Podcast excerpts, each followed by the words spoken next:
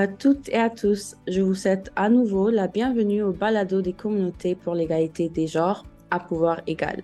Je m'appelle Andrea Dix, je suis la présidente de Fondation communautaire du Canada. Je suis également l'animatrice de ce balado qui traite du travail exceptionnel qui est accompli pour faire avancer l'égalité des genres d'un bout à l'autre du pays. Dans cet épisode, j'ai le plaisir d'accueillir Marshall Fate. Marshall est le créateur d'un balado enregistré dans la communauté rurale de Tatamagouche en Nouvelle-Écosse. Merci beaucoup de vous joindre à nous aujourd'hui, Marshall. Pour commencer, parlez-nous un peu de vous et de votre balado My Uncomfortable Hoodie. Oui, alors euh, j'habite tout près de Tatamagouche, en Nouvelle-Écosse, à New Amman, à environ 10 minutes de la ville, au beau milieu de la forêt. Je suis le directeur du festival de musique Tata Fest qui se déroule ici dans la région.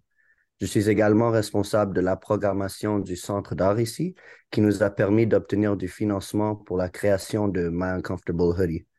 My Uncomfortable Hoodie est une série de balados mais c'est aussi parfois un spectacle en direct qui propose un ensemble d'histoires généralement racontées par des résidents de la région.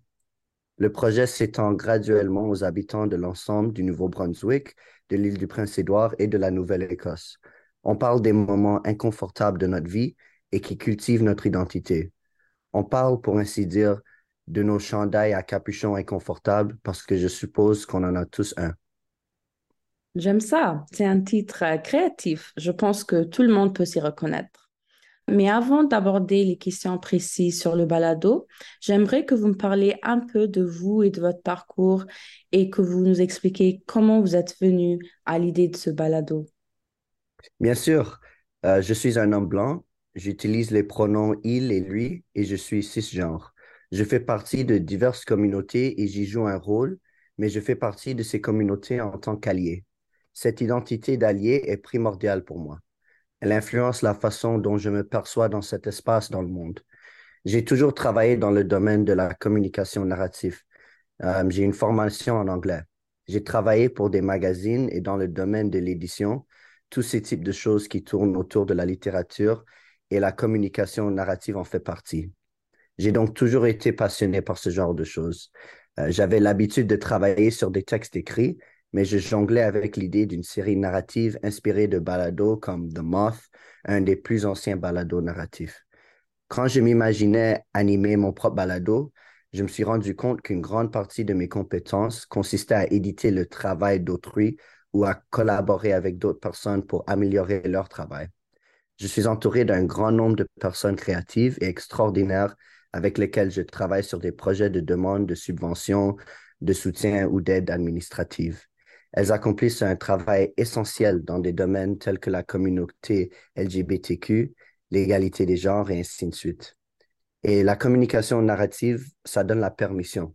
Je voulais créer un espace où les gens auraient la permission de dire comment ils en sont arrivés là dans leur vie et surtout de parler des facettes qui sont un peu plus difficiles à aborder et qui nous rendent vulnérables. Euh, les moments inconfortables de notre vie, qui sont généralement des étapes importantes qui nous ont permis d'arriver là où on est. Oui, oui, ok, merci.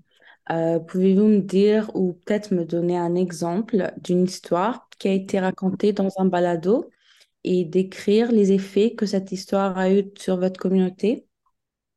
Bien, c'est important de préciser que je vis dans une région rurale de la Nouvelle-Écosse. Euh, il existe une certaine dynamique dans un milieu rural. On accorde la priorité à certaines valeurs traditionnelles. Euh, il y a parfois un plus grand conservatisme dans ces régions. Et je ne dis pas ça euh, négativement, mais c'est juste que le contexte est différent. Je pense que c'est important de le savoir pour comprendre le rôle que My Uncomfortable Hoodie jouait localement dans ma communauté. Alors, l'histoire qui ressort le plus, selon moi, est celle d'une des premières participantes d'une représentation en direct qui est également enregistrée devant public et diffusée sous forme de balado. Elle s'appelle Paula tout est dans le balado. Il n'y a rien de secret dans tout ça. Euh, il s'agit d'une femme de la région qui s'identifie comme femme, mais qui se présente différemment dans le monde. Elle a des poils sur le visage et c'est une personne qu'on ne s'attendrait généralement pas à voir en milieu rural. Ce soir-là, elle a raconté comment elle a dévoilé son identité en tant que lesbienne quand elle était jeune et comment elle a trouvé sa place dans le monde et son bien-être après avoir vécu des événements comme la fusillade à l'Université de Montréal ou la crise d'octobre. Ce sont des épisodes vraiment importants de l'histoire du Canada. Elle a ensuite raconté son histoire et expliqué comment toutes ces choses ont contribué à faire d'elle ce qu'elle est aujourd'hui. Elle devait probablement être d'un âge avancé ou d'âge moyen.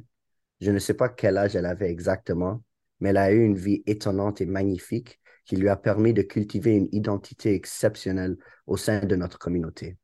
Ce qui est étonnant, c'est que dans les milieux ruraux, on ne se parle pas toujours directement. Il existe souvent une dynamique de commérage. Et dans les petites villes, il y a seulement 700 habitants à Tatamagouche, souvent on ne, prend, pas le temps de s'asseoir et d'apprendre réellement à se connaître. Paula était considérée par une grande partie de notre communauté comme quelqu'un d'étrange ou comme une personne que les gens n'arrivaient pas à comprendre vraiment.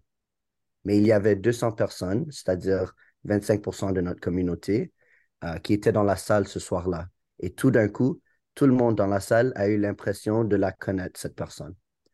On a eu l'impression de mieux la connaître. Et je pense que c'est ça le fondement de la compassion, c'est de montrer notre humanité aux autres, de prendre le temps d'écouter qui sont les autres et d'avoir la permission de dire qui on est. Mhm. Et c'est aussi le pouvoir de la communication narrative, n'est-ce pas? C'est-à-dire de pouvoir faire tout cela en tant que personne qui ne raconte pas nécessairement sa propre histoire, mais qui donne plutôt une tribune à quelqu'un d'autre. Comment voyez-vous votre rôle dans le domaine de l'égalité des genres? Mhm. Je pense que ce que j'essaie de faire ressortir à propos de l'histoire de Paula, c'est l'importance du rôle d'une personne comme moi, qui est plus un allié des communautés, comme la communauté LGBTQ, ou un allié de la lutte pour l'égalité des genres.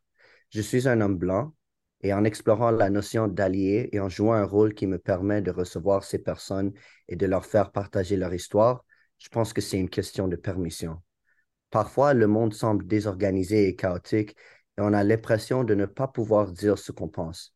Je pense que c'est bénéfique pour l'identité et pour bâtir une communauté qu'on sort du cadre et qu'on dit Je veux entendre ce que vous avez à dire, je veux que vous me parliez intentionnellement de vous.